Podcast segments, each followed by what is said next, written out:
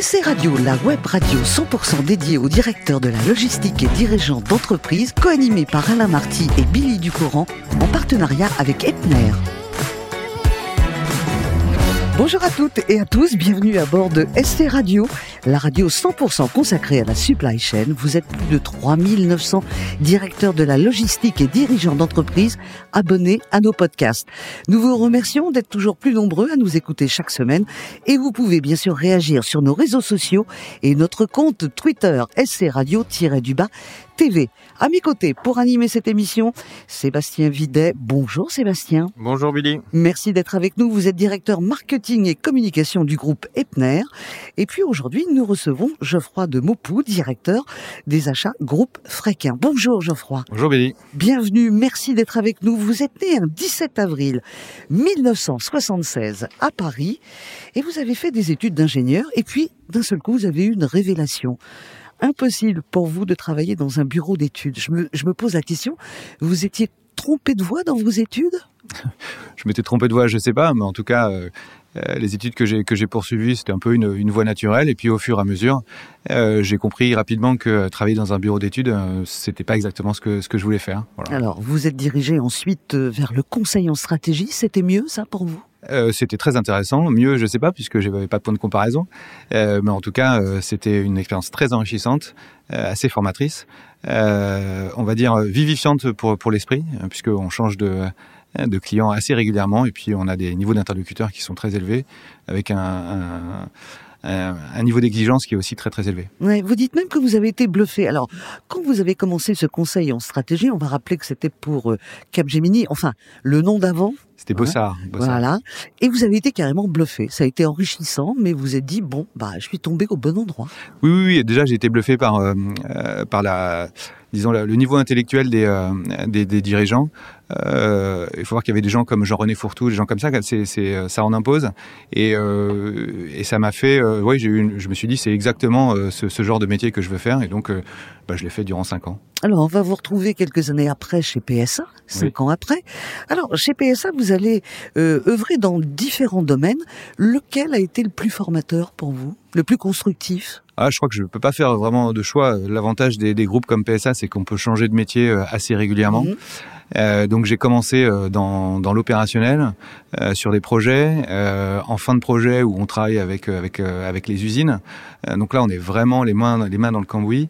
Et ensuite j'ai travaillé beaucoup plus en amont avec les stylistes sur sur des problématiques de, de chocard. Enfin, j'ai travaillé sur des, euh, des sujets de, euh, de plans de plans produits. On faisait les business plans des futurs véhicules à inscrire au plan produit. Et puis, euh, bah, j'ai fini, mais c'est pas déshonorant, j'ai fini aux achats. Ah bah non, loin de là. on va revenir une seconde chez PSA sur le stylisme. Oui. C'était inscrit dans votre ADN, ça, pas au départ? Non, pas au départ, mais en fonction des, des opportunités, euh, euh, j'ai trouvé le, le, sujet intéressant. En plus, euh, ça arrivait à un moment où la direction voulait que les, les chocards soient, soient roulants et pas uniquement des maquettes pour, faire, pour, faire, pour faire joli dans un salon. Et donc, il y avait un vrai projet automobile derrière, beaucoup plus petit, beaucoup plus dynamique, beaucoup plus agile. Et, et donc, de A à Z, il fallait, il fallait piloter et animer des stylistes. C'est pas simple. Non, c'est pas simple. Alors PSA, euh, c'était une belle aventure. Et puis il y a un, chasseur de tête qui va vous trouver rapidement un job. Euh, vous allez arriver chez Fréquin, mais avant, pourquoi avoir décidé de quitter PSA Envie d'autre chose? Oui, envie d'autre chose. Euh, au bout de dix ans, euh, voilà, j'avais envie de, j'avais envie de changer. Euh, bah vous changiez déjà de métier. Oui, mais bon, l'univers automobile était un petit peu particulier. C'est-à-dire que en termes de, de, de, de prise d'initiative, euh, les idées, les, les, nouvelles idées sont toujours euh, sont toujours bien accueillies, mais c'est les douze travaux d'Astérix pour les faire mm -hmm. pour les pour, pour les faire euh, rendre enfin opérationnels. Donc c'est quand même très très compliqué. Et donc euh, j'avais envie de me, me, confronter à une, une, entreprise plus petite euh, où euh, on pouvait avoir les coups des franches pour mettre en place de nouvelles choses. Alors là, vous arrivez chez Fréquin, aux achats, vous y êtes encore, euh, et c'est Sébastien qui va là vous cuisiner maintenant. Sébastien. Alors justement, Fréquin, c'est plus de 7000 clients si je me trompe pas. C'est ça. Euh, c'est euh, des véhicules, donc c'est une activité de, de, mise à disposition de véhicules. Oui, Fréquin, c'est un loueur de véhicules industriels. Mmh. Voilà, multi-marque, multi-activité. Donc euh, on achète des, euh, des, véhicules, on les fait transformer pour répondre aux besoins des clients et ensuite on les loue en contrat longue durée euh, à des clients, dont Epner. Et donc vous le dites pour en multi-activité, donc c'est euh... Bah, c'est euh, du véhicule froid, euh, sec, euh, hydraulique, transport de matériaux, benne à ordures ménagères. voilà, donc c'est vraiment tout type d'activité. Il y a très peu d'activités qu'on ne fait pas parce que c'est des marchés très très spécifiques. Je donne un exemple, les toupies à béton. On, on, a décidé que stratégiquement, déjà, c'était d'un point de vue capitalistique risqué, et ensuite, en termes de maintenance, il s'agit de pas rater la vidange de, de, la cuve, sinon elle fige. Et là, et là, on va au devant de graves problèmes. Donc plein d'activités différentes, la santé, l'alimentaire, le froid, du transport de marchandises, de l'utilitaire, etc. C'est quoi le segment ou le secteur euh, le plus challenging? Le plus challenging, euh, c'est tout ce qui, euh, ce qu'on appelle chez nous hydraulique. Donc, c'est les véhicules de chantier, parce que déjà, ce sont des, des, des camions qui sont extrêmement spécifiques. quand un Colas ou euh, un Kiloutou nous demande euh, des, véhicules, c'est jamais euh, le même. Et demande, ça, demande déjà une compréhension très fine du besoin du client et un partenariat fort avec nos fournisseurs pour répondre au trait aux, besoins, aux besoins du client. Ok. Je, je viens euh, au transport routier de marchandises, euh, qui est un peu euh, le cœur de notre sujet, on va dire. on parle beaucoup de la transition énergétique, donc on parle du gaz, on parle du biogaz, on parle de l'électrique, on parle de l'hydrogène. Oui. Vous, en tant que fournisseur, on va dire, de véhicules, enfin en tous les cas de, euh, encore une fois, vous mettez en location longue durée des, à disposition des véhicules.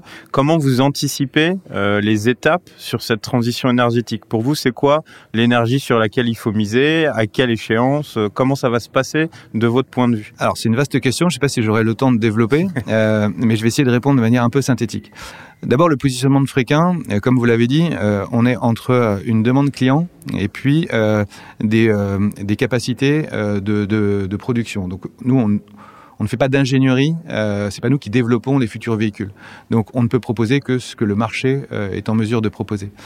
Ensuite, il y a évidemment des normes réglementaires qui qui poussent les énergies alternatives et ce qu'il faut bien comprendre, c'est que euh, ces règles, elles sont différentes d'un pays à l'autre. Je rappelle que Fréquin est présent partout en Europe, dans la plupart des gros pays. Et euh, on voit que, par exemple, en, Allemagne, euh, la politique est relativement différente en France, avec des incentives qui sont complètement différentes. Et donc ça, nous, on doit être, on doit être capable de répondre aux besoins de, de chaque pays. Ensuite, aujourd'hui, on en est qu'au début et on voit qu'il y a énormément d'énergies alternatives qui sont proposées avec des points forts, des points faibles, euh, des maturités qui sont complètement euh, qui sont complètement différentes. Je prends l'exemple de l'hydrogène. On, on, en parle beaucoup, mais il faut pas s'attendre à avoir des véhicules hydrogène avant euh, 2030 pour plein de raisons. D'abord, même si la, technologie est connue depuis euh, depuis un petit moment maintenant, il y a un gros problème d'infrastructure euh, pour faire le plein d'un poids lourd hydrogène. Je crois qu'aujourd'hui il y a trois pompes euh, en France, donc euh, il y a encore un petit retard euh, à ce niveau-là. Mais bon, après c'est qu'une question de volonté de volonté politique. ensuite, les, les autonomies pour un poids lourd sont on peut pas transposer euh, ce qu'on fait avec un véhicule diesel avec des véhicules euh, à énergie alternative. Aujourd'hui, la seule énergie euh, sur laquelle on peut, on peut relativement bien transposer, c'est le gaz. mais c'est une énergie, une énergie fossile, même si on parle de biogaz, etc. Euh, ça reste encore embryonnaire le biogaz par rapport au, au, au gaz fossile. Et donc, euh, le, le, cette transition va se faire sur la longue route. Donc oui, aujourd'hui il y a du gaz, demain il y aura de l'électrique et l'hydrogène à plus long terme.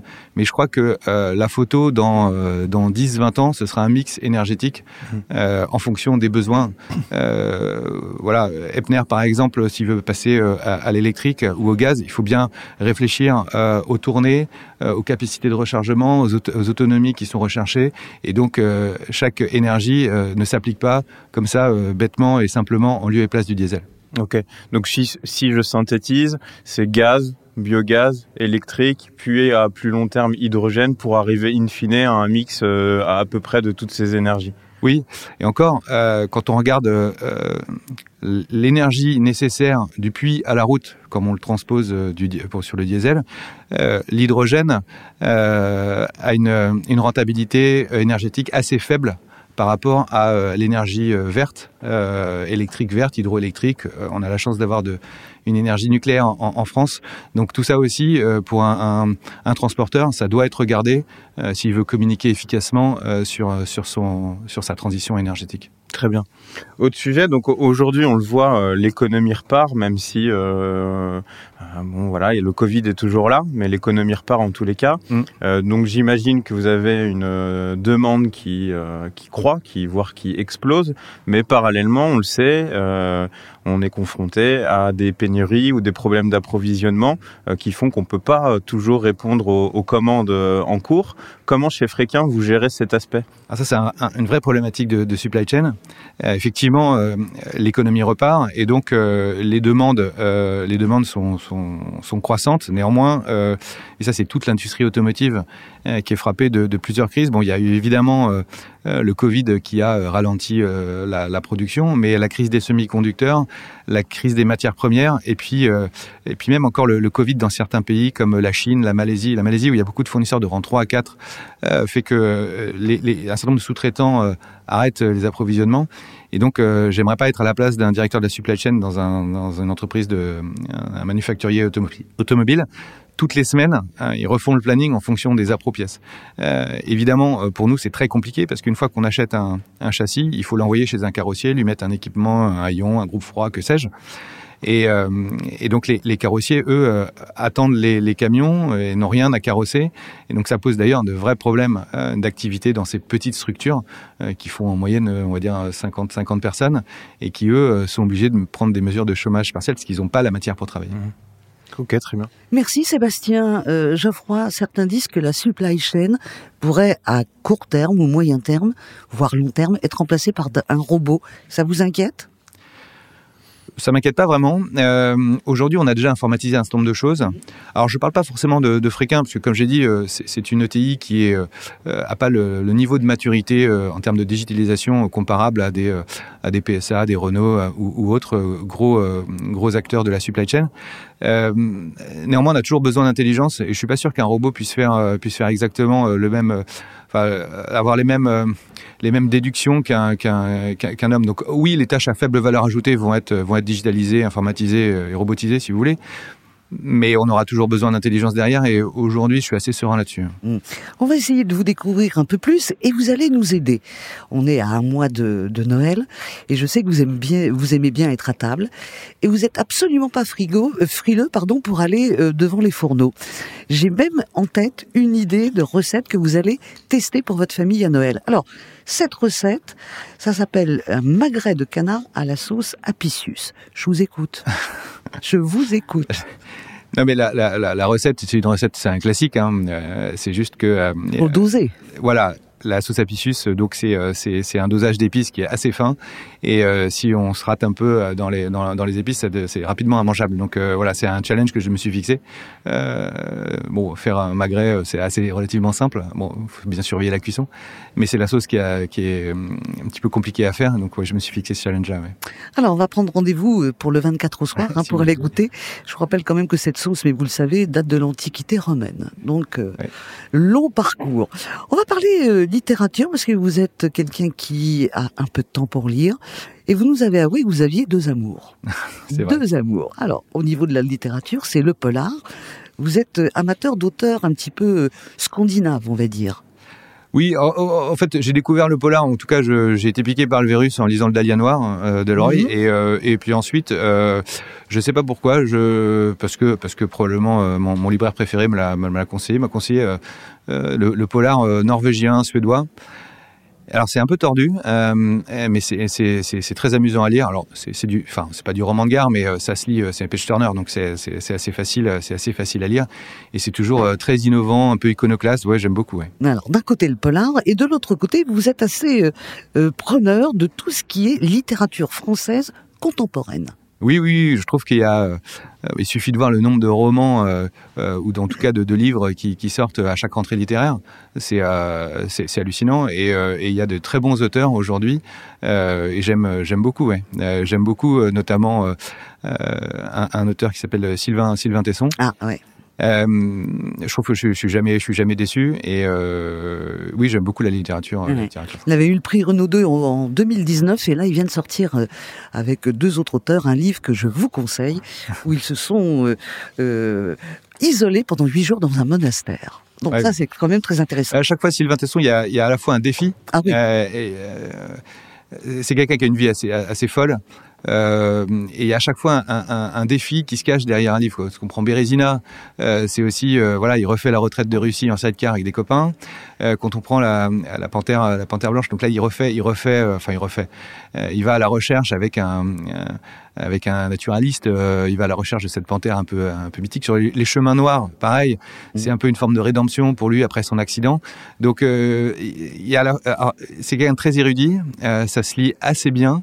Euh, on a l'impression d'être intelligent quand on lit ces bouquins. C'est plaisant. Et, on va terminer avant de se séparer par la glisse. Oui. Parce qu'alors vous glissez. Alors je parle pas de patinage artistique. Hein. Vous aimez la voile, euh, le kite, et vous avez même un port d'attache qui est en Bretagne. Oui, absolument. Oui. Oui, oui, alors en Bretagne Nord, entre euh, entre Saint-Malo et le Cap Fréhel, voilà, donc, toute la côte d'Émeraude, mais plus précisément Saint-Calguildo. Ouais. Et là, il fait trop froid. Il fait un peu froid pour les sports que je pratique là-bas. Après, on pourrait, mais bon, faut qu'il y ait du plaisir quand même. Absolument. Merci en tous les cas, euh, Geoffroy, d'avoir été avec nous. Merci à vous aussi, Sébastien. Merci. Fin de ce numéro de SC Radio. Retrouvez toute notre actualité sur nos comptes Twitter et LinkedIn. On se donne rendez-vous mercredi prochain à 14h précise pour accueillir un nouvel invité. SC Radio, la web radio 100% dédiée aux directeurs de la logistique et dirigeants d'entreprise en partenariat avec Epner.